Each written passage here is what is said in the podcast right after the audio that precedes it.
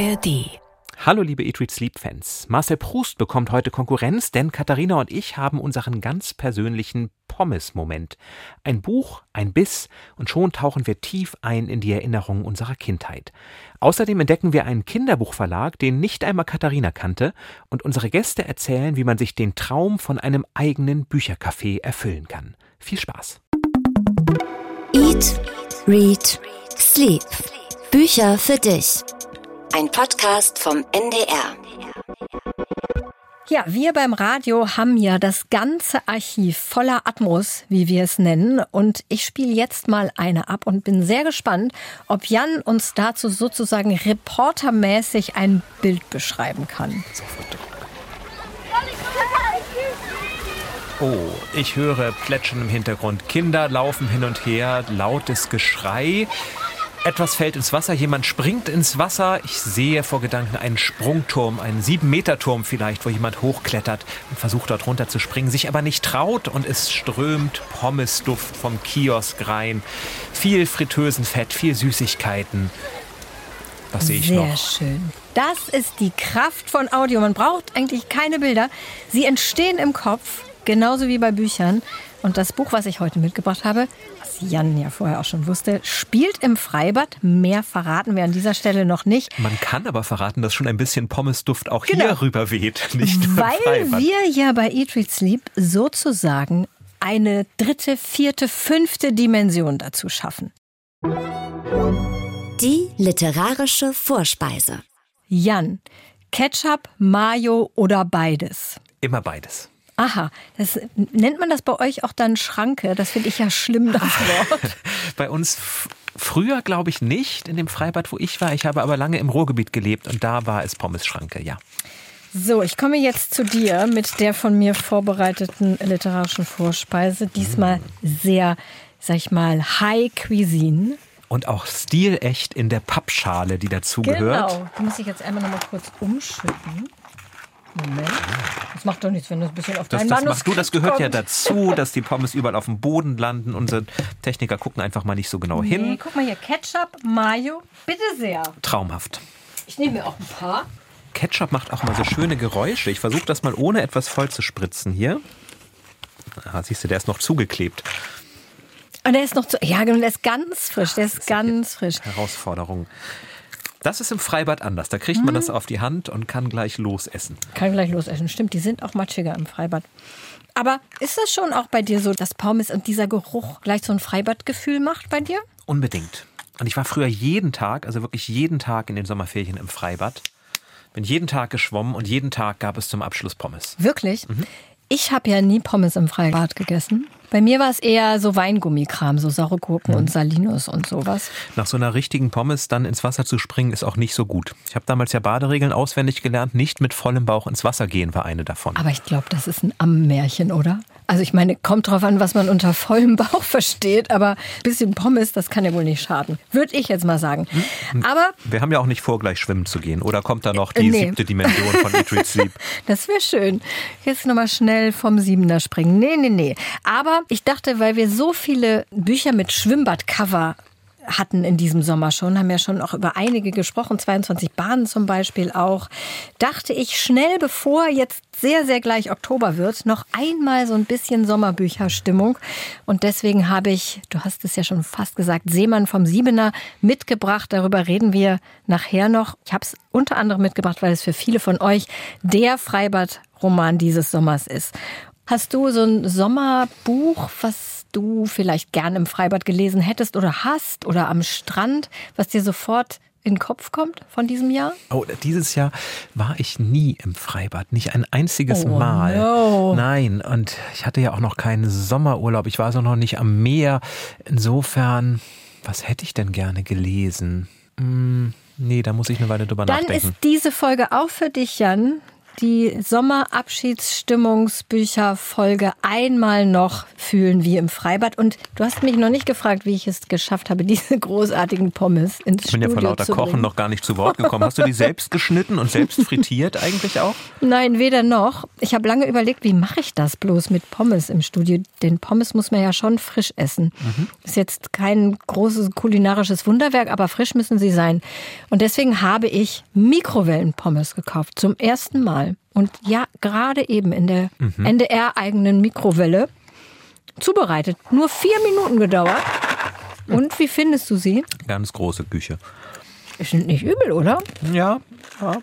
Ich muss gleich nochmal auf meine ein bisschen mehr Ketchup machen. Warte, ich werfe dir mal rüber. Ist auch zu, keine Sorge. Oh Gott, ich kann so schlecht fangen. Warte.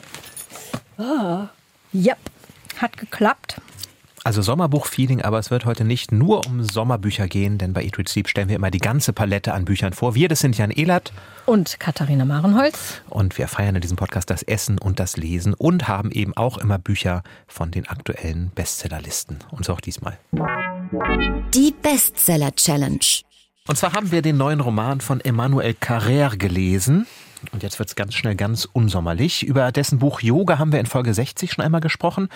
Nun das neue V13, eine Gerichtsreportage. Denn V13 steht für Vendredi 13, Freitag der 13. und zwar Freitag der 13. November 2015. Das war jener Tag, an dem in Paris mehrere islamistische Attentäter vor dem Fußballstadion, in mehreren Cafés und in der Konzerthalle Bataclan 131 Menschen ermordet und mehr als 700 verletzt hatten. Und nun fand in Paris über neun Monate der Prozess gegen die Mittäter statt. Und an diesem Prozess hat Emmanuel Carrère teilgenommen als Beobachter. Und darüber hat er geschrieben. Über die Aussagen der Überlebenden, über die beteiligten Anwälte, über die Angeklagten. Und zwar sachliche Details wie wer hat wann das Tatauto gebucht, wo wurde wann welches Telefon benutzt. Aber eben auch emotionale Berichte von den Attentaten, von dem Abend der Attentate selbst. Ein Buch, das in der Presse sehr hoch gelobt wurde. Katharina, wie hat dir diese Gerichtsreportage gefallen? Wie nah ist sie dir gegangen? Also mich hat das Buch total überrascht. Ich hatte ja von dem Autor noch nie was gelesen. Ihr hattet ja schon Yoga gelesen, Daniel und du. Und dann dachte ich, hm, Gerichtsreportagen. Ich habe auch ein paar Rezensionen gelesen und dachte so, oh Gott, ich glaube, das ist gar nicht mein Buch.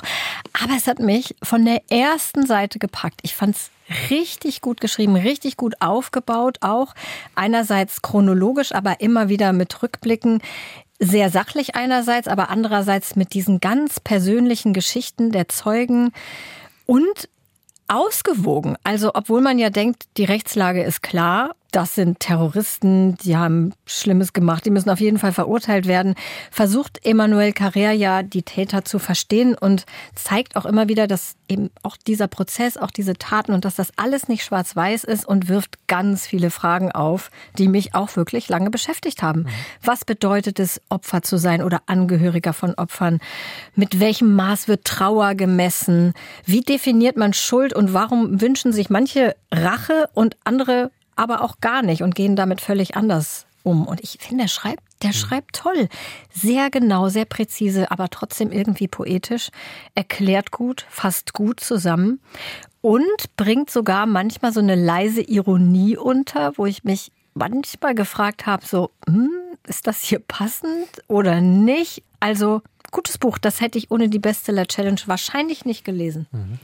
Ich hätte es wahrscheinlich auch nicht gelesen, denn ich hatte ein bisschen Angst davor. Ich kann ganz, ganz schlecht solche Berichte von Überlebenden, von Attentaten und Massakern lesen. Ich, wenn, wenn was passiert, dann versuche ich auch in den Tagen bloß nicht zu viel in den Echt? Medien zu lesen und blende das komplett aus, soweit es eben geht. Und dann dachte ich, Bataclan, da, als ich den Namen hörte, wurde mir schon ganz mulmig. Und ich dachte, will ich das wirklich? Will ich da rein in diese Diskothek, wo die Attentäter einen nach dem anderen umbringen? Und will ich das hören? Und natürlich, man kann sich diesem ja auch nicht verschließen, aber ich, ja, mir war nicht ganz wohl dabei. Und wie er es dann aber macht, dass es trotzdem emotional ist. Also als diese Berichte kamen, da habe ich schon die eine oder andere Träne verdrückt, weil ich das so schlimm, aber auch so ergreifend fand. Und trotzdem macht er es nicht voyeuristisch. Trotzdem hat man nicht das Gefühl, das ist jetzt Boulevardjournalismus, der dieses Leid ausbeutet, sondern aus jeder Aussage zieht er etwas raus, worüber er sich dann Gedanken macht. Also er gibt den Opfern, die da sprechen, tatsächlich eine Stimme und mehr als das, er gibt ihnen eine Geschichte und eine Persönlichkeit. Da sind mir einige wirklich ja, sehr, sehr, sehr im Gedächtnis geblieben. Das fand ich stark. Aber eben auch, und du hast es gesagt, er versucht es so ausgeglichen wie möglich zu machen. Und diese moralischen Fragen, also was mir hängen geblieben ist, ist, dass einer der Attentäter, der sich nicht in die Luft gesprengt hat, der es aber eigentlich tun sollte, irgendwann das Gericht fragt, naja, aber wenn Sie mich jetzt zur schlimmsten Strafe verurteilen, stellen Sie sich vor, da steht einer mit dem Sprengstoffgürtel und bekommt wie ich plötzlich Skrupel. Aber er weiß, wenn ich mich stelle hinterher, dann werde ich zur schlimmstmöglichen Strafe verurteilt, welche die sonst eigentlich nur sadistische Serienmörder bekommen, obwohl du ja niemanden umgebracht hast. Mhm. Diese Grenzfragen, dass ich mit dem man dann gezwungen wird, durch Karriere sich auseinanderzusetzen, die fand ich ganz stark, weil es ja auch was mit einem macht. Weil dieser Prozess nach außen hin, Attentäter, super, dass die alle auf ewig, auf Lebenszeit hinter Gitter sind, dann doch so gedreht wird, dass man jetzt nicht Mitleid bekommt, aber dass man schon fragt, wie unterscheiden wir uns denn eigentlich mit unserem Rechtssystem von anderen Staaten, die wir dafür kritisieren, dass sie eben nicht gleiches Recht für alle gelten lassen? Mir geht es genauso wie dir. Ich mache auch bei solchen, ich lese das auch nicht. Einerseits, weil ich denke, okay, wenn ich jetzt das lese, kann ich nie wieder in eine Diskothek gehen.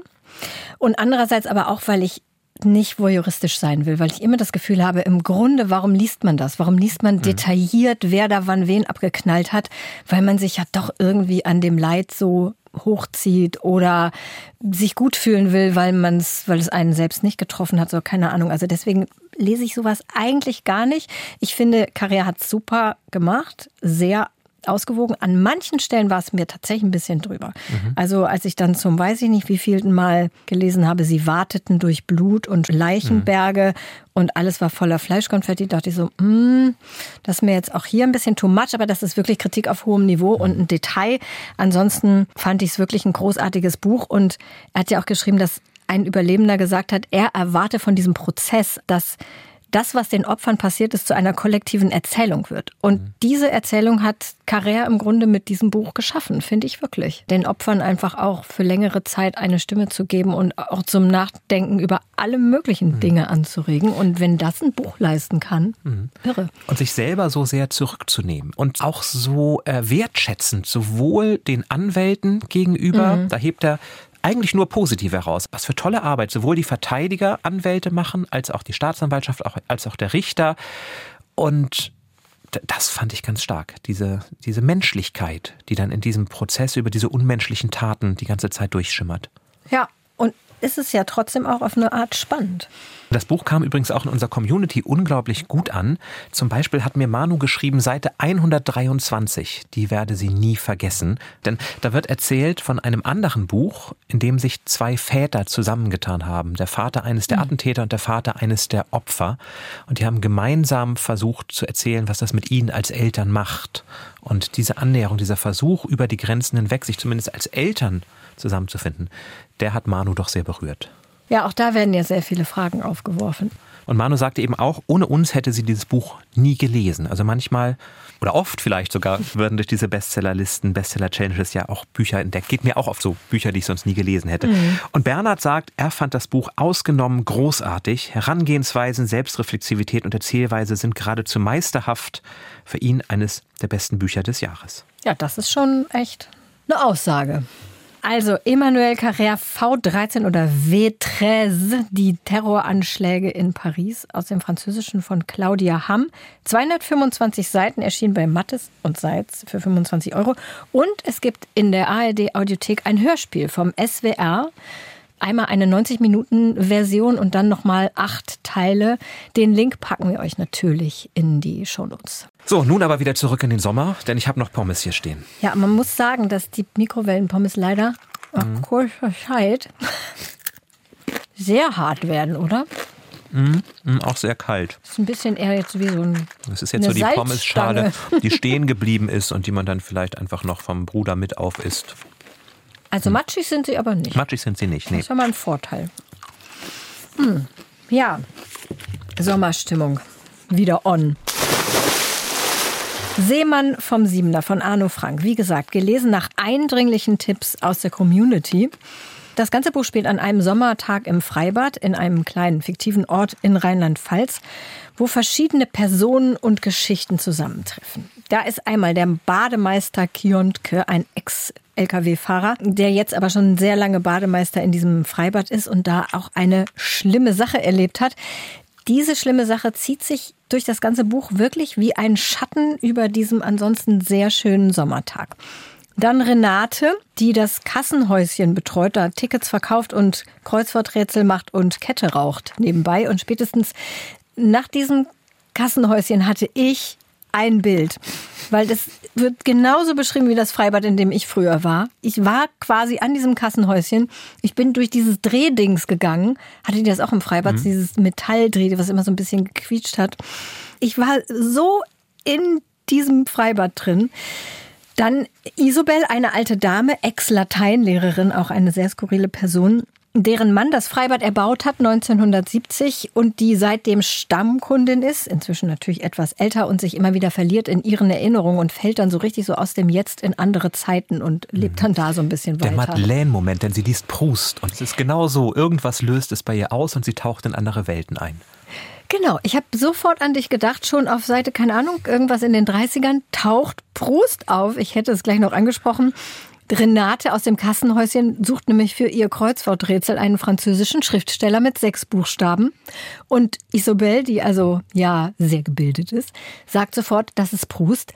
Das ist immer Proust, wenn danach mhm. gefragt wird. Ja, dann gibt es noch Josephine, die eigentlich an diesem Tag auf der Beerdigung ihres Mannes sein sollte oder da noch hingehen sollte. Die Beziehung ist aber so zerrüttet, schon vor dem Tod des Mannes, dass sie gar nicht weiß, ob sie hingeht, sozusagen so ein bisschen als posthume Trennung von dem Mann, was sie äh, zu Lebzeiten nicht hingekriegt hat, überlegt sie jetzt einfach gar nicht zu der Beerdigung zu gehen. Sie hat aber wiederum Lenny benachrichtigt, einen alten Schulfreund, und das war früher so ein Trio, Josephine und Max, die zusammen waren schon früher. Max und Lenny, die befreundet waren und alle drei waren irgendwie befreundet, aber Lenny wollte auch immer eigentlich was von Josephine, deswegen war es kein sehr ausgewogenes Trio. Und dann ist da noch die Ich-Erzählerin, ein junges Mädchen, das irgendwas Schreckliches erlebt hat. Man weiß sehr lange nicht was, also dieser Schatten, von dem ich schon erzählt habe. Und an diesem Morgen bricht sie auf, um den Seemann vom Siebener zu machen. Wusstest du, was ein Seemann ist? Nein. Nein? Nein, wusste ich ah, nicht. Dann müssen wir es vielleicht doch noch mal kurz erklären. Ein Seemann, ich kenne es unter Seemannsköpper, mhm. ist ein Kopfsprung, wo man die Arme an den Körper anlegt. Also nicht wie sonst, um den mhm. Kopf zu schützen nach vorne. Wobei ich in diesem Buch gelesen habe, das nutzt gar nichts, wenn man die nach vorne macht und das den hat Kopf mich auch erschrocken. Schützen. Ich dachte auch immer, dann kann mir ja nichts passieren. Ja, oder? Oh, das hat mich auch ein bisschen schockiert. Und ähm, der Siebener ist ja eigentlich gar kein Siebener, sondern ein 7,5 Meter hoher mhm. Turm. Der ist eigentlich gesperrt in dem Schwimmbad, aber sie will trotzdem runterspringen. Mhm. Bist du mal vom Siebener gesprungen oder vom 7,5er? Nee, mein höchstes war 5 Meter. Da bin ich auch nur einmal runtergesprungen. Das fand ich auch schon so blöd irgendwie. Mhm. Das hat mir überhaupt keinen Spaß gemacht, dass ich das nicht wieder machen möchte. Also, nee.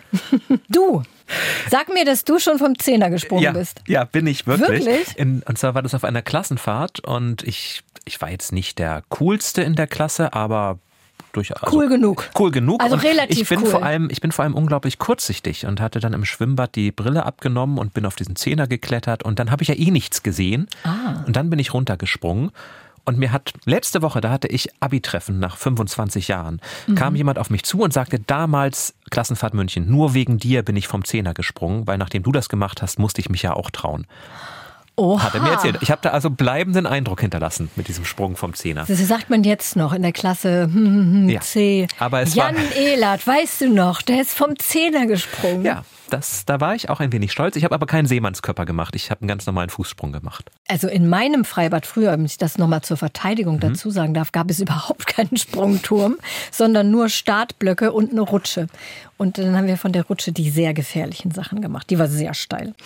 Also, wir sind dabei, in diesem Freibad, wenn sie auf der Wiese liegen, wenn sie schwimmen, wenn sie tauchen, wenn sie sich Langnese-Eis von dieser, die ich auch noch so vor Augen habe, dieser, dieser Verkaufstafel, wo die Eise abgebildet sind und mhm. der Autor schreibt, wie so eine Band mhm. sind die abgebildet, also das Cornetto-Trio und so. Also echt irre, ich hatte so viele Bilder im Kopf. Wenn sie sich Pommes kaufen natürlich und übers Leben nachdenken. Ich habe mich allerdings, als ich begonnen habe, schon ein bisschen gefragt, warum alle sagen, das ist so ein Sommerbuch weil ja zunächst erstmal ganz, ganz viele schwere Geschichten im Raum stehen. Das beginnt mit dieser Katastrophe, die der Kionke erlebt hat.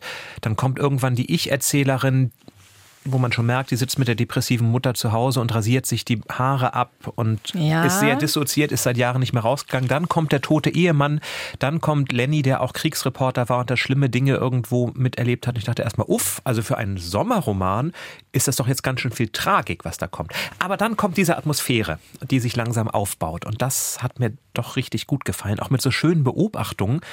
Besonders die Ich-Erzählerin, die die Gabe hat, Menschen so zu sehen, wie sie sich selber sehen. Das fand ich so schön, dieser Gedanke.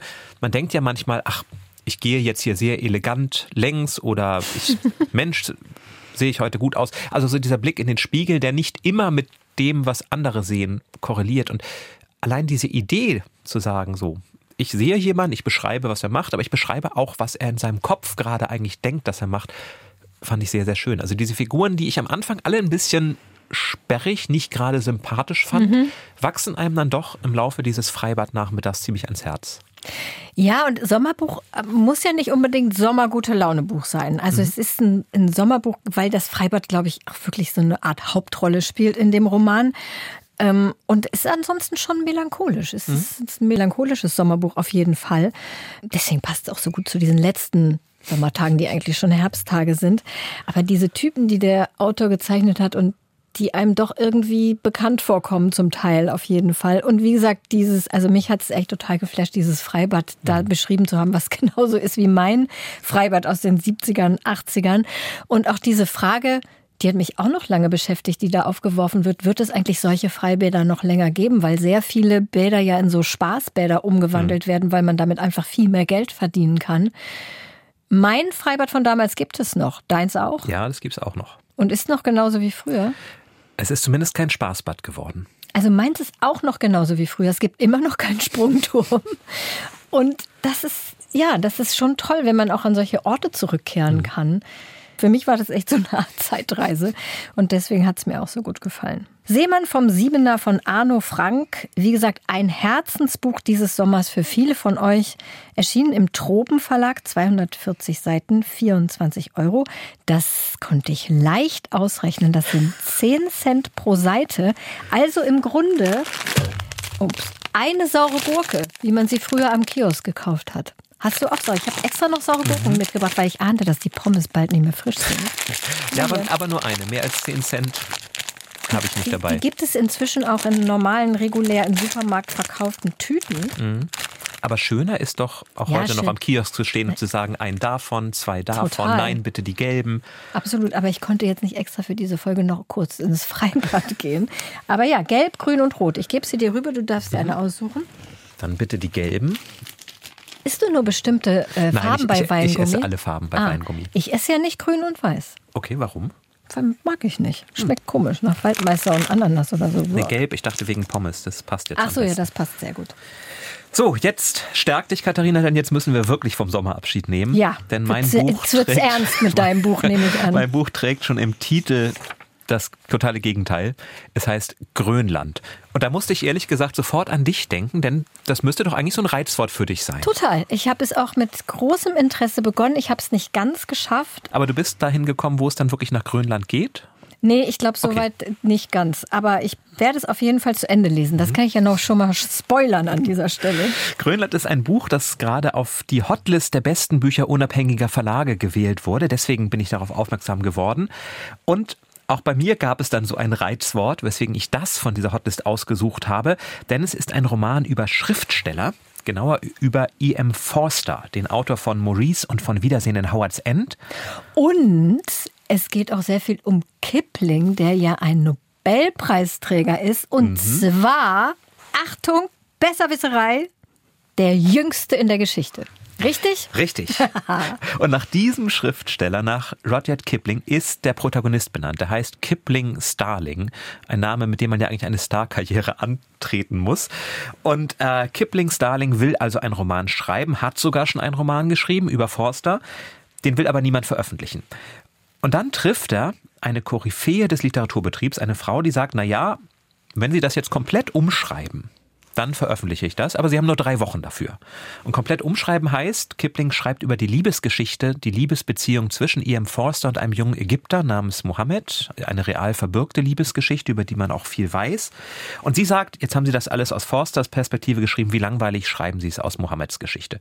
Kipling denkt, das ist die Chance meines Lebens, verbarrikadiert sich im Keller, also wörtlich, er mhm. nagelt die Tür zu, schließt den Hammer in einen Safe ein, zu dem er nicht die Kombination hat, hat ein paar Cracker und ein bisschen Getränke dabei und sagt so, jetzt mache ich nichts anderes als diesen Roman schreiben. Und das klappt nicht ganz so gut. Die Inspiration fehlt, weil aber auch seine eigene Geschichte sich ihm immer in den Weg schiebt. Und seine Ehe, er ist mit Ben verheiratet, seinem ehemaligen Psychiater, steht vor dem Ende. Es geht um seine Diskriminierungserfahrungen als schwarzer Brite. Es geht um seine Freundschaft mit Concha, die durch sein Verhalten in die Brüche gegangen ist. Und so sieht er irgendwann nur noch einen Ausweg, nämlich, wie Forster damals auch, in die Wildnis zu gehen, dorthin, wo es niemanden gibt, um seine eigene Stimme als Autor zu finden. Und diese Suche nach der Wildnis führt ihn über mehrere Zufälle oder Schicksalsfügungen nach Grönland, wo er ein alter Ego von Mohammed trifft und mit ihm gemeinsam sich dann aufmacht, seine eigene Stimme und auch das Ende des Romans zu finden. Mich hat dieses Buch wirklich begeistert, weil so viele Themen, also natürlich erfährt man viel über Forster, aber man erfährt auch sehr viel Kluges über die Wahrnehmung von kulturellen Identitäten. Was heißt das, ein schwarzer Brite aus der Karibik zu sein? Der Autor David Santos Donaldson kommt von den Bahamas, da ist also auch viel Eigenes eingeflossen. Was heißt das, ein homosexueller Mann in den 90er Jahren zu sein oder später? Was heißt das eben auch, die Inuit-Kultur spielt eine große Rolle, in Grönland zu leben. Auch über die Kultur erfahren wir sehr viel. Und was heißt es aber eben auch, wenn man ein Buch schreiben will, in all diesen Zuschreibungen von außen, die man ja selber auch so in sich internalisiert hat, seine eigene Stimme zu finden. Das zu finden, was einen dann doch von allen anderen unterscheidet, weil man selbst es ist, der da spricht. Also ganz, ganz viele spannende Themen und mich hat es sehr begeistert. Ja, und als du mir gesagt hast, dass du das mitbringst, und wollte ich natürlich gerne reingucken, und Grönland, das hat mich sehr interessiert. Und dann habe ich den Klappentext gelesen. Und bei der ersten Hälfte dachte ich so, ach, so wie du, ach so, Schriftsteller, interessant und so. Und dann kommt aber so ein Satz, während Kipp sich wie im Rausch in die Arbeit stürzt, beginnen die Grenzen zwischen Fiktion und Wirklichkeit, Literatur und Leben gestern und heute zu verschwimmen. Und da dachte ich so, oh, mhm. ich weiß nicht, ob das mein Buch ist. So weit bin ich jetzt nicht gekommen. Ich habe, ähm, weiß ich nicht, vielleicht so 70 mhm. Seiten oder so gelesen und ich fand es wirklich toll. Ich wollte es gerne weiterlesen. Es las sich fast wie so eine Sitcom, fand mhm. ich, wie so eine amerikanische Sitcom, weil der schreibt super locker, witzig ähm, und auch die Themen, die du gerade gesagt hast. Ich fühlte mich wie in so einer Netflix-Serie mhm. und dachte, wann passiert denn jetzt diese schlimme Sache mit dem Verschwimmen? Also es, es kommt tatsächlich, aber es bleibt immer so, dass man es auch noch glauben kann. Also es, er führt auch eine eine Philosophie an, dass möglicherweise Stimmen aus der Vergangenheit uns noch beeinflussen können. Also der Mohammed von vor 100 Jahren, der geliebte Forsters, der spricht irgendwann zu ihm. Aber das kann ja auch in seinem Kopf sein. Das ja, kann genau, auch eine Fantasie eines an. Schriftstellers mhm. sein. Und diese Grenze wird so nicht überschritten. Also okay. es fangen nicht plötzlich an, äh, es tauchen keine Orks auf, es tauchen, also es landen keine UFOs, es bleibt ja, alles, die Zeiten verschwimmen ein bisschen, vermischen sich ein bisschen, aber das kann auch alles eben seine schriftstellerische Fantasie sein. Das alter Gut. Ego Mohammeds streitet natürlich vehement ab, das alter Ego Mohammeds zu sein und hat eine ganz eigene Biografie. Aber ein bisschen, ein bisschen von diesem magischen Realismus ist schon findet drin. Man, findet man schon da drin. Na gut, ja. also dann lese ich mal weiter. es sind aber darüber hinaus wirklich diese gesellschaftlichen Beobachtungen. Also Kipp hinterfragt dann, er fühlt sich sehr, sehr schnell rassistisch beleidigt und diskriminiert und hinterfragt dann aber, wenn mich der Kellner nicht bedient, liegt das daran, dass er es nicht tut, weil er Rassist ist und ich schwarz bin? Oder liegt das vielleicht daran, dass er einfach so viel zu tun hat? Oder waren die anderen vielleicht vorher auch schon dran? Und wo ist dann wirklich der Punkt, ab dem man sagt, das ist Rassismus oder wo fühle ich mich zu schnell beleidigt und diskriminiert. Und dieses Aushandeln, sowohl beim Thema Rassismus als auch beim Thema Homophobie, als auch äh, in vielen anderen Bereichen, ganz, ganz viel, worüber man auch sehr viel nachdenken kann. Erschien im Albino Verlag 28 Euro und Joachim Bartholomä hat es ins Deutsche übersetzt. Und man muss mal sagen, bis hierhin hatten wir nur Independent-Verlage. Stimmt. In den Büchern. Und das ist gut, denn es gab ja gerade schon Klagen, dass auf der Shortlist für den Buchpreis kein Independent-Verlag ist. Also mhm. Eat, Read, Sleep geht hier mit gutem Beispiel voran. Und dafür gibt es ja auch diese Hotlist quasi als Gegenentwurf auch. Und da sind neben dem Buch Grönland auch noch viele andere spannende, die man sich anschauen kann. Die können wir mit Sicherheit auch in unseren Shownotes verlinken. Das können wir sicher machen, ja. Sehr gut. Das Gute an sauren Gurken ist, die können nicht kalt werden. Ich habe ja. sie mir aufbewahrt. Und jetzt holen wir damit ein letztes Mal, wirklich ein letztes Mal Sommerfreibad. Vielleicht nochmal gegen zurück. Ende. Oh, süß, ne? Okay, ein vorletztes Mal. ich, also das war immer mein Lieblingsartikel mhm. am Kiosk. So, was war dein Lieblingsartikel? Artikel mhm. am Kiosk? Ich habe die sauren Pommes immer gegessen. Mhm. Die mochte ich sehr gern. Und langweilig, aber Capri-Eis. Ah, ja, Eis ist nochmal eine ganz andere Frage. Ich konnte mich nie entscheiden zwischen brauner Bär und Dolomiti. Brauner Bär gibt es nicht mhm. mehr, leider. Es war aber sehr lecker. Und Dolomiti waren diese Berge, ne? Die gibt's, Grün, das gibt es, glaube ich, noch. Und weil wir noch ein paar gute Sommertage hatten, haben Jan und ich uns überlegt, wir machen nochmal einen Ausflug. Also wir lassen diesmal die Interviewgäste nicht zu uns ins Studio kommen, sondern wir gehen zu den Interviewgästen. Das hatten sich auch viele von euch gewünscht, dass wir mehr Ausflüge machen, dass wir die Leute mal da treffen, wo sie leben, wo sie arbeiten, wo sie lesen vielleicht. Genau, und ich hatte einen Artikel gelesen über junge Menschen, die sich trauen, eine Buchhandlung zu eröffnen. Dachte ich, schönes Thema für Eat, Read, Sleep. Und habe dann festgestellt, dass eine dieser neuen Buchhandlungen in Hamburg ist, in Altona. Und zwar ist es nicht nur eine Buchhandlung, sondern ein Büchercafé mit Buchhandlung. Und das ist doch dann wie gemalt für dieses Wir besuchen unsere Gäste. Und deswegen haben wir uns dahin aufgemacht. Kapitel 3 heißt dieses Büchercafé, also auch so ein schöner Büchername, von Nora und Helena gegründet. Und es ist ein kleines Eckcafé in einer Nebenstraße, gar nicht so leicht zu finden, zumal mein Bus an der Haltestelle, wo ich aussteigen sollte, gar nicht anhielt wegen einer Baustelle. Also es war schon eine Reise mit Hindernissen. Ja, es ist eine riesige Baustelle überall in Altona. Ich habe mich auch erstmal verfahren auf dem Fahrrad, aber dann haben wir uns ja doch getroffen, Jan, vor dem Kapitel 3. Dann gehen wir einfach rein. Sieht schon mal schön aus von draußen. Ja, sieht schön aus. Auch zum Glück regnet es nicht. Das doch. war meine größte Sorge. Ach, guck mal, schon mal viele Bücher hier. Das sieht doch super aus. Du kannst ja schon mal was mitnehmen. Gleich am Eingang steht ein Korb mit Büchern, die tatsächlich zum Verschenken sind. Also, es ist zwar eine Buchhandlung, aber gleich zu Beginn kann man sich ein Buch aussuchen.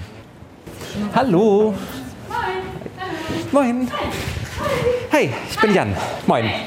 Ja, und als wir reinkamen, waren Helena und Nora gerade dabei, eine Aushilfe anzulernen. Im ersten Raum kann man sich vorstellen, relativ großer Raum ist der Tresen, der wiederum ziemlich klein ist, damit möglichst viel Platz zum Sitzen ist. Dann gibt es noch ein Bücherregal, an dem noch ein paar Bretter fehlen. Mhm. Also da ist durchaus noch Luft nach oben. Und die beherrschende Farbe fällt auch gleich auf. Das ist nämlich dunkelgrün. Ja, eine unserer Lieblingsfarben. Und irgendein Schriftsteller, ich glaube, es war Oscar Wilde oder irgendjemand hat mal gesagt, dass es sich auf Grün am besten schreiben lässt. und außerdem ist es eine sehr beruhigende und schöne Farbe. Ich musste gleich an Goethes grüne Soße denken dabei. Echt? Aber die ist ja hellgrün. Ja, also ich, ich fand das Grün passt wunderbar. Es wirkt sehr, sehr gemütlich. Auch diese unterschiedlichen Grüntöne, das hellgrüne Sofa, die dunkelgrüne Wand. Und meine Bibliothek ist ja auch grün gestrichen. Also es ist wirklich die perfekte Lesefarbe eigentlich. Ich auch, das scheint die maximal perfekte Bücherfarbe zu sein. Insgesamt hat das Café vier Räume und in jedem davon gibt es natürlich Bücher thematisch geordnet. Jetzt sind wir im zweiten Raum. Unser Rainbow Room. Genau. Wie der Name schon sagt, hier gibt es ganz viele queere Bücher. Ganz viel auch äh, New Adult, Young Adult und Feminismus. Und ein Sofa und ein Tisch. Die Möbel und auch das Geschirr, ganz unterschiedliches Geschirr, das haben Helena und Nora von Flohmärkten und aus Second-Hand-Läden gekauft. Und das sorgt auch für so eine gemütliche Vintage-Stimmung. So ein bisschen tatsächlich England, Jane Austen, Shakespeare-Zeit. Ja, man fühlt sich gleich buchmäßig zu Hause. Hier ist unser Fantasy-Raum. Oh, hier wird geschrieben, wir müssen vielleicht leise sein. genau, hier gibt es alles, was irgendwie fantastische Literatur ist und einen kleinen Tisch mit einer Auswahl an Neuerscheinungen. Ihr seid auch schon aber sehr englisch orientiert, ne? Sehr viele Originalbücher hier. Sehr viel Original. Das ist eigentlich auch das, was wir hier von vielen Leuten, die herkommen, hören, dass sie es gut finden, dass es viel Originalsprache gibt. Weil es ja doch irgendwie, vielleicht gerade auch bei den Leuten in unserem Alter, so die Tendenz gibt, Originalsprache zu lesen. Ah, okay. Und jetzt, da schreibt ja jemand, habe ich schon gesagt, hat aber Kopfhörer an. Ist das hier auch so der Raum zum Schreiben, wo die neuen Bestseller-Romane entstehen? Ja, hoffentlich bald. Ähm, ja, also die, die hinteren beiden Räume sind auf jeden Fall ein bisschen ruhiger als vorne. Klar, vorne brummt auch die Kaffeemaschine und da gehen Leute ein und aus. Und hier hinten ist meistens eine ganz ruhige, entspannte Stimmung. Und entweder wird eben gelesen oder vielleicht auch ein Bestseller-Roman geschrieben. Cool. Und hier ist eine ganz alte Schreibmaschine. Ist das das Modell, was Hemingway hatte? Darf ich da drauf schreiben? Hier funktioniert leider gerade nicht. Mist. Schade. Ich hätte gerne hier was reingetippt. So eine schöne Schreibmaschine hatten die da. Ich hatte spontan den Wunsch, auch so eine zu haben. Ich habe schon im Internet geguckt, aber bisher noch nichts gefunden.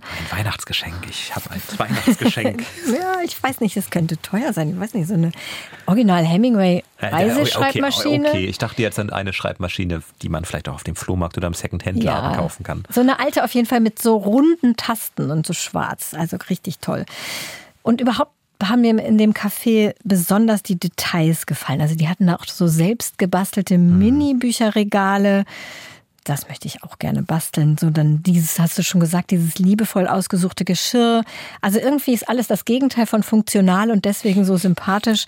Und dann gab es auch diese Speisekarten mit Gesprächsimpulsen drauf. Was großartig ist, wenn man nicht weiß, worüber man sprechen soll, weil man sich da vielleicht für ein Date oder mit Freunden, die man nicht so gut kennt, trifft, dann greift man zu diesem Zettel und da steht dann zum Beispiel, bei welchem Buch musstest du das letzte Mal weinen? Und schon hat man was, worüber man sprechen kann. Ja, das ist eine coole Idee, oder? Bei welchem Ich Buch musstest du denn? Du hast es ja vorhin schon gesagt, bei V13. Ich weiß nicht. Ich musste nicht weinen bei V13. Kann mich ehrlich gesagt nicht erinnern, bei welchem Buch ich zuletzt weinen musste. Diese Frage müssen wir aufschieben, bis es mir wieder einfällt. Welche literarische Figur wärst du gerne? Ist das, war das auch eine Frage? Ach, kann mich gar nicht mehr erinnern. Welche literarische Figur wäre ich, wär, wär ich gerne? Das kann ich natürlich sofort beantworten. Ich wäre auf jeden Fall gerne George von Fünf Freunden und Philipp aus Insel der Abenteuer. Als erstes. Und da kommt lange Zeit nichts. Und dann Nicht vielleicht noch Potter, Sherlock Mensch. Holmes. Ja, Harry Potter, ja, ach nee, das ist irgendwie so gefährlich. Das möchte ich nicht unbedingt gegen Voldemort kämpfen. Sherlock Holmes wäre ich auch gerne. Also funktioniert diese Gesprächsimpulse. Total. Als wir dann uns alles angeguckt hatten, hat uns Helena erstmal einen Kaffee gemacht. Das ist ein schönes Geräusch, ne? Und dann haben wir uns in dem vorderen Raum zusammengesetzt, um jetzt wirklich mal zu erfahren, wie diese beiden jungen Frauen denn auf die Idee mit diesem Büchercafé gekommen sind. Nora und ich kennen das eigentlich also schon ganz, ganz lange aus der Schule schon und wir haben auf jeden Fall schon immer irgendwelche Projekte zusammen gemacht. Also es, die Leute waren jetzt nicht super überrascht, dass wir irgendwann auch quasi was Richtiges zusammen machen. Und die Idee konkret jetzt für Büchercafé, genau im letzten Jahr wurde das immer echter und immer konkreter und dann haben wir angefangen, einen Businessplan zu schreiben und ja, jetzt sind wir hier. Also einfach gemacht, weil ich kenne in meinem Bekanntenkreis so viele, die sagen, Mhm. ach Mensch, wenn ich, wenn ich Geld hätte, würde ich ein Büchercafé aufmachen, so ungefähr. Das ist Mhm. mein großer Traum. War es dann wirklich so, dass ihr gesagt habt, wir machen es einfach? Oder hattet ihr erstmal Zweifel? Nee, Zweifel hatten wir eigentlich nie. Wir waren uns irgendwie relativ sicher, dass das was ist, was angenommen wird. Was die Leute wollen. funktioniert. Wir waren uns so sicher, dass wir diesen Ort so sehr wollen und dass Mhm. wir eigentlich nicht die Einzigen sein können, die das so sich wünschen. Und ich bin irgendwie, weiß ich nicht, wenn man so unbedingt etwas machen will im Leben, dann finde ich immer, man sollte irgendwie einen Weg finden, das auch zu tun. Weil es bringt nichts, wenn man irgendwie, wenn man nur sagt, ja, wenn, dann würde ich und wenn, dann würde ich, aber man hängt irgendwie unzufrieden in einem 9-to-5-Job. Also es ist ja natürlich sehr privilegiert, das so zu sagen und nicht jedem ist das möglich, aber wir hatten auf jeden Fall die Möglichkeit und haben es dann gemacht. Und mit der Finanzierung muss man sich natürlich viel Gedanken machen und gucken, wie man das gestemmt bekommt. Und es gibt auf jeden Fall viele Fördermöglichkeiten. Man kann Kredite aufnehmen, man kann Gründungsförderung bekommen. Ist auf jeden Fall keine kleine Summe, die man da in die Hand nehmen muss. Aber wir haben das Ganze ja auch relativ low budget gemacht, indem wir eben alles Secondhand gekauft Ja. haben. Wir haben auch voll viele talentierte Freundinnen, die irgendwie uns bei allen möglichen Sachen geholfen haben. Da ist einfach auch ein Netzwerk, glaube ich, super wichtig. Und natürlich halt die Zeit. Also da muss man sich schon klar sein, dass man dann irgendwie 24-7 da äh, entweder irgendwas plant, irgendwas rechnet, irgendwas macht, irg- irgendwie selber wirklich irgendwas baut oder streicht. Ne? Also das ist dann natürlich ein krasser Prozess, aber es macht ja auch Spaß, das so komplett mitzubegleiten. Kommt ihr dann überhaupt noch zum Lesen bei dem Ganzen? ja, das habe ich tatsächlich auch immer äh, die Buchhändlerinnen und Buchhändler gefragt, wenn ich mit denen gesprochen habe, bevor wir geöffnet haben, um mir Wissen anzueignen und so. Und ja, also bei uns ist es, glaube ich, schon, wir kommen noch ganz gut zum Lesen. Also wenn gerade nicht so viel los ist, kann man sich hier ja selber hinsetzen mhm. oder hinter der Kasse ein bisschen lesen. Und deshalb würde ich sagen, gerade funktioniert das eigentlich ganz gut. Okay, und also was war also eure Überlegung, als ihr es angegangen habt? Buchcafé, das kann ja alles Mögliche bedeuten. Was war euch denn wichtig ähm, in dieser Kombination Buch und Café? Also auf jeden Fall war uns wichtig, glaube ich, eine Atmosphäre zu schaffen, die sich, die gemütlich ist, ein bisschen anfühlt wie das eigene Wohnzimmer, wo man sich aber doch trotzdem irgendwie aktiv zum Lesen verabreden kann, mit sich selbst oder mit Freundinnen oder mit einem Buchclub und sich einfach genau da wirklich entspannt und sich wohlfühlen kann. Ja. Und was für BesucherInnen habt ihr jetzt hier? Kommen da die Buchclubs? Kommen da hm. ganz viele zum Lesen? Kommen auch AutorInnen? Wer kommt? Ja, eigentlich alles, was du gerade gesagt hast. Mhm. Ähm, wir haben auf jeden Fall einige Buchclubs. Wir haben einige Buchclubs jetzt auch selber vom Kapitel 3 gegründet. Äh, einige.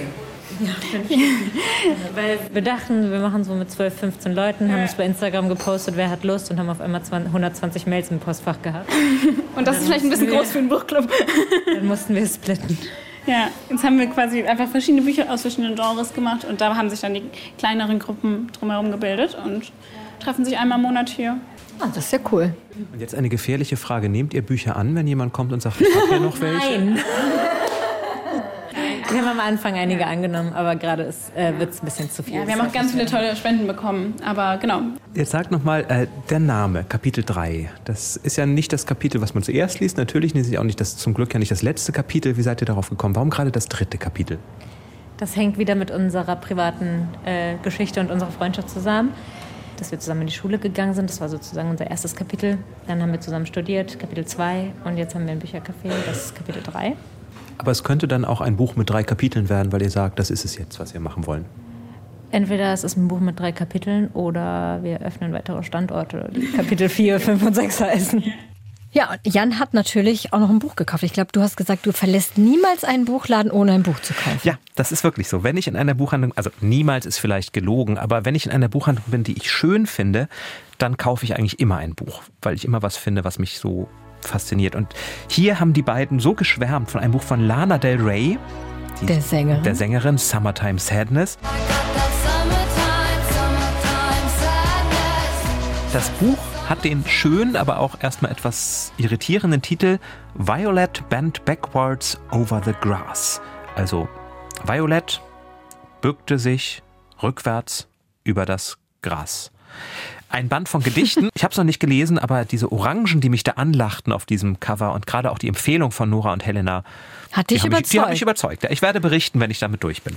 Was wir uns, glaube ich, beide noch mal gefragt haben nach diesem sehr interessanten Besuch, wollen wir nicht auch ein Büchercafé eröffnen? Oder also ich war kurz, also quasi kurz davor. Ich hatte so Lust, ja. auch ein Büchercafé zu eröffnen. Ja, geht mir auch so. Ist auch einer von diesen Plänen, die ich irgendwann vielleicht mal verwirklichen möchte. Ja, vielleicht so ein Eat, Read, Sleep Büchercafé. Ich guck mal unseren Redakteur hinter der Scheibe an, der freut ja. sich schon. Es müsste ja ein Bücherhotel sein, ne? damit das Sleep auch noch eine Rolle ja, spielt. Ja, das ist überhaupt mega. Bücherhotel. Ein Eat, Read, Sleep Hotel. Ich sehe es quasi schon vor mir. Und zwar voller Klassiker und Lieblingsbücher.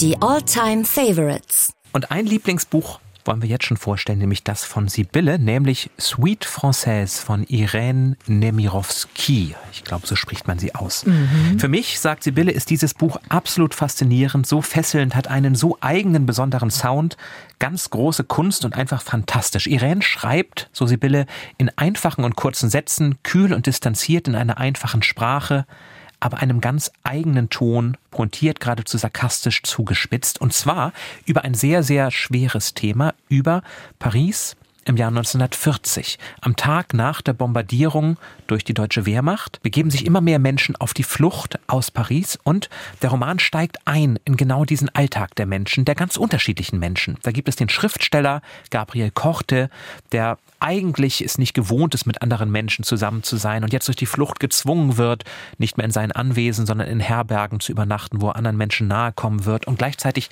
das Thema seines Romans hinterfragt, ist in diesen Zeiten überhaupt noch irgendetwas wichtig zu schreiben?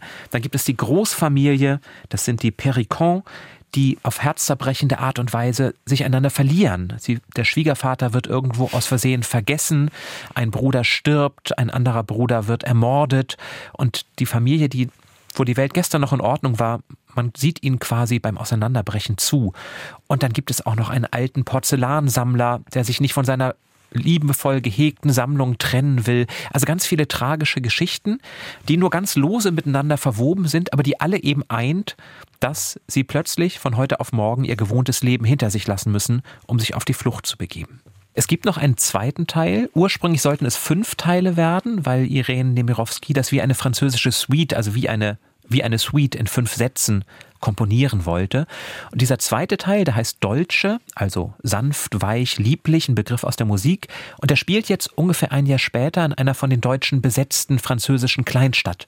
Und da herrscht natürlich eine ganz andere Realität. Da gibt es eine Liebesaffäre zwischen einer Französin und einem deutschen Offizier, aber auch viele Menschen, die versuchen, sich irgendwie zu arrangieren. Und ich finde, das ist so lebensnah, so menschlich auch, mit allen Stärken und Schwächen, die man in solchen Situationen hat, wie Nemirovsky da dieses Leben beschreibt, dass es mir ja ähnlich wie Carrère, also unglaublich nahe gegangen ist. Ja, ich bin ein bisschen schwer reingekommen in das Buch und dann hat es mich aber auch total gepackt. Ich fand diese Beschreibung der Flucht aus Paris und diese Umstände auch, was du gesagt hast, ne, dass sie plötzlich von einem auf einen anderen Moment in eine völlig andere Realität gekommen sind, weil sie sich alle nicht vorgestellt haben, dass das passiert kommen. Das ist also wahnsinnig stark beschrieben. Das konnte man sehr, sehr gut lesen. Ich habe mich manchmal gefragt, ist das altmodisch? Fandest du das altmodisch irgendwie geschrieben? Siehst du da einen Unterschied zu heutigen Geschichten? Weil ich musste an vielen Stellen an die Postkarte denken von mhm. Anne Berest, was ich ja vorgestellt habe in Folge 91. Und Irene Nemirovsky hat ja auch eine relativ ähnliche Geschichte. Mhm. Also die ist ja auch ihrer Familie nach der russischen Revolution geflohen, erst nach Finnland und mhm. nach Schweden und dann nach Frankreich. Und das ist ja eine sehr ähnliche Geschichte. Mhm. Aber die Postkarte ist natürlich sehr heutig geschrieben. Das ja. merkt man schon, oder?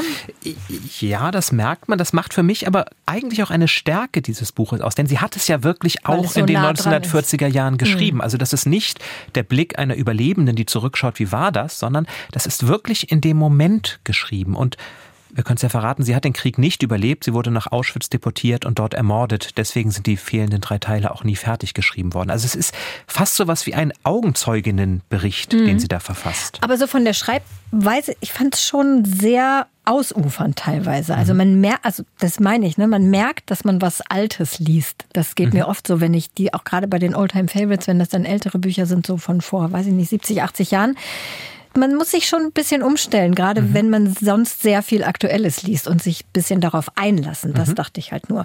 Und ich fand es ganz interessant, dass die ja offensichtlich damals ein totaler Star im mhm. Literaturbetrieb war, Irene Nemirovsky, und auch in diesen Salons verkehrt hat in Paris und nämlich sie auch nicht ahnte, was auf sie zukam. So auch ähnlich wie in der Geschichte der Vorfahren von Anne Berest, die auch lange Zeit dachten, nee, warum mhm. sollten wir als französische Staatsbürger deportiert werden?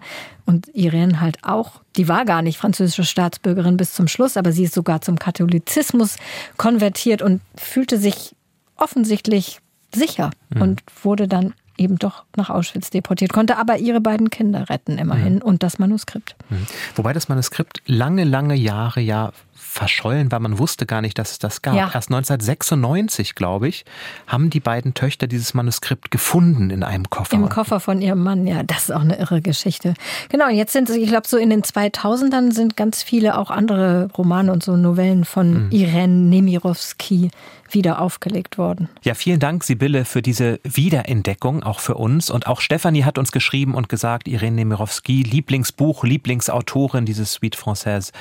Also eine ganz starke Wiederentdeckung. Suite Française als Taschenbuch zum Beispiel bei BTB erschienen, ins Deutsche übersetzt von Eva Moldenhauer, kostet als Taschenbuch 14 Euro. Und sieht schön aus. Und sieht schön aus, ja.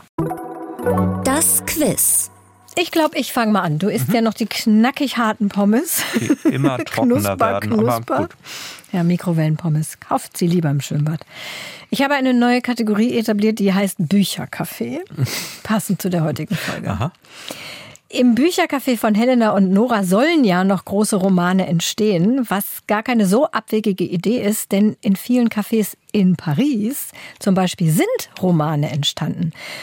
Und auch andere bedeutende Dinge passiert bezüglich der Literatur und der Kunst im Allgemeinen. Frage. In welchem Pariser Café wurde der Surrealismus erfunden? A im Café Les Deux Magots oder B im Café de Flore oder im Shakespeare and Company Café? Äh, nee, Shakespeare Company ist vor allem ja eine Buchhandlung, eine ganz großartige. Shakespeare Company würde ich ausschließen. Bleibt Café Flore und Café Les Deux Les Magots. Deux Magots. Beide haben etwas mit Literaturgeschichte zu tun. Ich glaube, im Café Fleur de Flore trafen sich Hemingway etc. Also tippe ich mal auf Café Les Deux Magots als Brutstätte des Surrealismus. Das hast du schön gesagt. Es ist tatsächlich das Café de Flore und in beiden dieser Cafés hat sich Hemingway unter Ach. anderem rumgetrieben, aber im Café de Flore haben sich vor allem André Breton und Louis Aragon öfter getroffen und das Wort tatsächlich angeblich so die Legende in diesem Café erfunden und somit die Bewegung des Surrealismus angestoßen. Und Shakespeare and Company, also zeitlich hätte das glaube ich sogar hingehauen, aber das war, wie du gesagt hast, war gar kein Café. Heutzutage gibt es ein Café nebenan, aber damals hätte man wahrscheinlich von Sylvia Beach einen Kaffee bekommen, aber es war kein ausgewiesenes Café. Ich reise auch etwas zurück in der Zeit mit meiner Frage, was haben Erich Kästner, Erika Mann und John Dos Passos, der große amerikanische Autor, gemeinsam? A. Sie haben alle in einem Schwimmbad gearbeitet. B. Sie haben alle eine Gerichtsreportage oder sie haben alle als Gerichtsreporter gearbeitet. Oder C. Sie haben alle eine Geschichte geschrieben, die in Grönland spielt. John Dos Passos? Tipp, es hat was mit Erika unserer Mann. Folge zu Ja, tun. ja, ja. Sag mir trotzdem nochmal den ersten Erich Namen. Kästner. Erich Kästner. Erika Mann, John Dos Passos. Ich würde sagen Gerichtsreportagen, weil Erika Mann auf jeden Fall Gerichtsreportagen geschrieben hat. Das ist richtig. Sie waren alle als Gerichtsreporter bei den Nürnberger Prozessen anwesend, also bei den Prozessen gegen die Nazi-Verbrecher nach dem Zweiten Weltkrieg. Von Erika Mann wusste ich es, von Erich Kästner hätte ich es wissen müssen. John Dos Passos war mir jetzt nicht so geläufig, aber ja. Meine ne- zweite Kategorie hat mit dieser Folge zu tun, ist allerdings keine neue Kategorie, die hatten wir schon mal. Buchbranche. In der letzten Woche wurden diverse Verlage mit dem Deutschen Verlagspreis ausgezeichnet. Einen der drei Hauptpreise, dotiert mit immerhin 60.000 Euro, hat ein Kinderbuchverlag gewonnen. Wie heißt der? Das weißt du bestimmt nicht ohne Multiple Choice. Das würde mich jetzt ein bisschen schockieren. Ähm, war das nicht der Gerstenberg Verlag? Nein, ich mach mal Dem hätte ich es aber gewünscht. Ja, dem hätte ich es auch sehr gegönnt. Also Multiple Choice, welcher Kinderbuchverlag einen der Hauptpreise gewonnen? Des Deutschen Verlagspreises. Heißt der A Zuckersüß, B Rosarot oder C Tausendschön?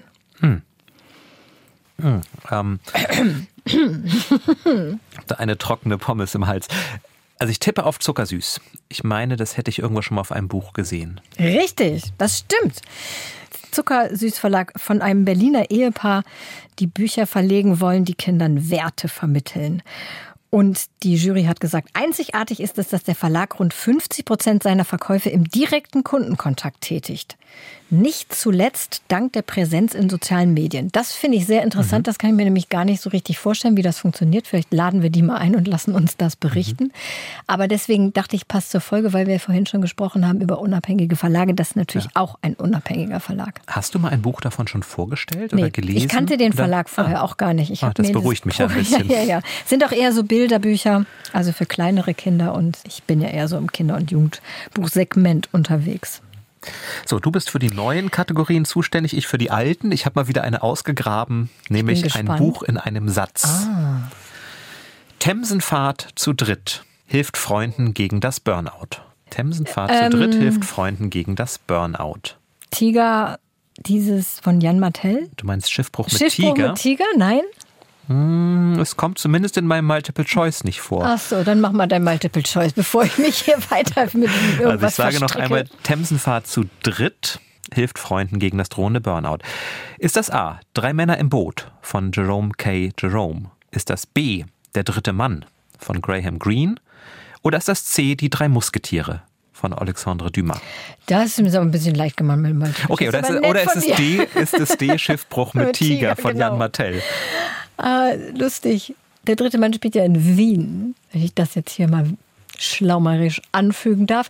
Nee, dann ist es doch drei Männer im Boot. Das habe ich wahrscheinlich mit Schiffbruch mit Tiger verwechselt. Das habe ich auch gelesen sogar. Das kann sein. Das ist Drei Männer im Boot. Da spielt ein Hund übrigens noch eine Rolle. Ja. Der Untertitel heißt Ganz zu schweigen von, Von dem, dem Hund. Hund. Zusatzfrage, wie heißt dieser Hund? Oh Gott, das weiß ich nicht mehr. Aber es ist eine schöne Zusatzfrage. Ja. Montmorency. Gott, das ist schon so lange her, dass ich das gelesen habe. Aber ich, habe das, ich sehe das Cover noch vor mir. Und das ist ein ganz schönes Buch. Das sind wirklich drei Freunde, die beschließen, einfach in, aus so einer Schnapslaune heraus eine Themsenfahrt zu machen. Und ursprünglich sollte das eine Reisereportage werden, hatte Jerome K. Jerome sich gedacht. Und man kann wirklich immer noch an der Themse entlangfahren und an den gleichen Orten anhalten, auch wenn da am Ende viel mehr geschwatzt und gealbert und fantasiert wird, als dass es eine wirkliche Reisereportage ist. Aber die Tour, die kann man noch machen. Ich wäre dafür einen Ausflug für einen Secret Sleep. Ah ja, auch hier freut sich der Redakteur schon sehr hinterher. Er macht, er macht schlimme Grimassen. So Kopf ab und Balla-Balla-Grimassen macht er. Da wird wohl nichts draus werden, Jan. Das ist schade. Na so, gut, dann reisen wir lieber woanders hin und zwar literarisch. Bestseller Challenge. Die Auslosung. ouch. Hast du dieses Geräusch gehört, Jan? Nicht gut, ne?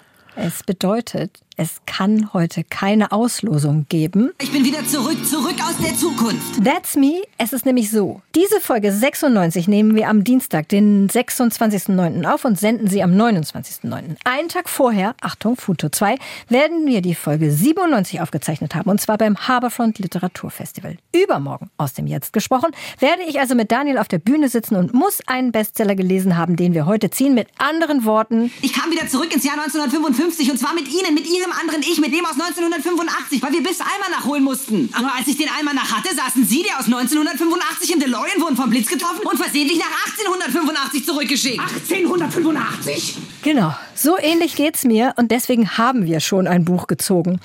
Und wenn wir schon mit der Eat, Read, Sleep Tradition brechen, dann richtig, dachte ich mir, also haben wir nicht von der Bestsellerliste gezogen, sondern von der Shortlist. Sechs Bücher sind auf der Shortlist für den Deutschen Buchpreis. Wir haben eines gezogen und zwar Drifter von Ulrike Sterblich. Hast du das schon gelesen? Ja, das war das einzige Buch der Shortlist, was ich abgebrochen habe. Okay. Aber aus, aus Zeitgründen. Ja, nee, ist klar. Ich habe es tatsächlich an dieser Stelle heute noch nicht gelesen, weil es relativ dünn ist. Das habe ich gesehen. Dachte ich, okay, ich mache erstmal die eine Sache fertig und dann mache ich die andere Sache. Also gut, jetzt bin ich umso gespannter. Und apropos Spannung, damit hier immerhin doch noch ein bisschen Spannung herrscht an dieser Stelle, spielen wir jetzt, Jan und ich, wir beide noch eine Runde Book by Dart. Eine Idee einer Hörerin, die wir sehr gern schon einmal aufgegriffen haben. Wir werfen mit einem Dartpfeil auf eine Weltkarte und das Land, in dem dieser Pfeil landet, das werden wir literarisch entdecken. Wir heißt Du. naja, das müssen wir noch naja, mal sehen. naja, ihr seid Aber- alle herzlich eingeladen, es mitzuentdecken. Ich freue mich jetzt schon vor dem Wurf. Was, Was ist das denn was? für eine Zeitform? Ich, ich freue mich jetzt schon auf eure Tipps. So, wer darf werfen? Ich möchte werfen. Na gut, Darf ich bitte werfen? du darfst bitte werfen. Ich halte Sicherheitsabstand. Dann äh, müssen wir jetzt einmal kurz Mikros und Karte verteilen. So, ich verschanze mich hinter dieser Pinnwand. Ab jetzt sehe ich nichts mehr. Katharina, sei also vorsichtig. Jan kann jetzt auch quasi nicht mehr sprechen, weil sich zwischen dem Mikrofon und ihm eine Weltkarte befindet, auf die ich jetzt diesen Pfeil ziele. In welche Richtung soll ich denn zielen? Nordost, Südwest? Ich wäre für Ost. Ich ziele. Aha! Guck mal, wo ich hingezielt habe. Es ist die Mongolei. Ja, ist das eine Herausforderung für dich? Das ist ein, eine schöne Herausforderung. Glaube, ich habe auch schon mal was aus der Mongolei gelesen. Es fällt mir gerade nicht ein. Da freue ich mich sehr drauf und ich freue mich auch sehr auf eure Anregungen. Welchen Schriftsteller, welche Schriftstellerin aus der Mongolei kennt ihr schon oder wollt, Wollt ihr? ihr? gerne entdecken? Genau.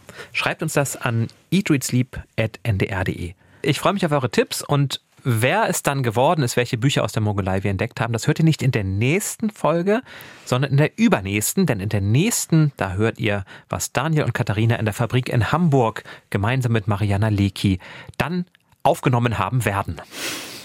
Ja, die nächste Folge, die in unserer Zukunft und eurer Vergangenheit beim Harbourfront Literaturfestival aufgezeichnet wird. Ich in dieser Gegenwart freue mich sehr auf diesen Abend und vor allem auf Mariana Lecki als Gast. Die war ja schon mal in einer Folge ganz am Anfang bei uns zu Gast und dass sie jetzt in echt nochmal kommt, ist einfach wunderbar. Das finde ich richtig, richtig gut. Also sagt schnell noch all euren Freunden und Bekannten Bescheid, dass sie jetzt sofort unseren Podcast abonnieren sollen, um keine zukünftige Folge zu verpassen. Denn nur bei Read Sleep hört man schon jetzt, was in der Vergangenheit Zukunft gewesen sein wird. genau. Darauf einen harten Pommes. Ich mache nochmal das typische Mikrowellen-Pommes nach einer Stunde Rumstehgeräusch. Klingen dann nämlich so. Und wenn man sie isst, schon so ein bisschen wirklich wie Salzstangen. Lecker.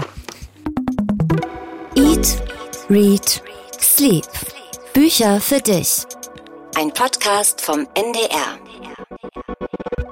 Auch heute lassen wir euch nicht ohne einen Podcast-Tipp gehen. Diesmal etwas aus dem Genre True Crime. Es geht um den sogenannten Sirius-Fall. Das ist ein Klassiker des Strafrechts und eine juristisch echt vertrackte schräge Geschichte um eine Frau in einer Badewanne, einen Föhn und einen Mann, der behauptet, er stamme vom Planeten Sirius. Doch dann sind da noch mehrere mysteriöse Todesfälle. Das klingt auf jeden Fall sehr vielversprechend und hinter diesem Sirius-Fall steckt auch noch viel mehr, als im Urteil und in den Lehrbüchern steht. Holger Schmidt und Marie-Claire Schneider vom SWR2 True Crime Podcast sprechen wir über Mord, haben die ganze Geschichte nach über 40 Jahren nochmal neu aufgerollt. Den Zweiteiler Mord vom anderen Stern, die Toten des Sirius, den findet ihr im Podcast Sprechen wir über Mord, der schon jetzt in der ARD Audiothek zu hören ist.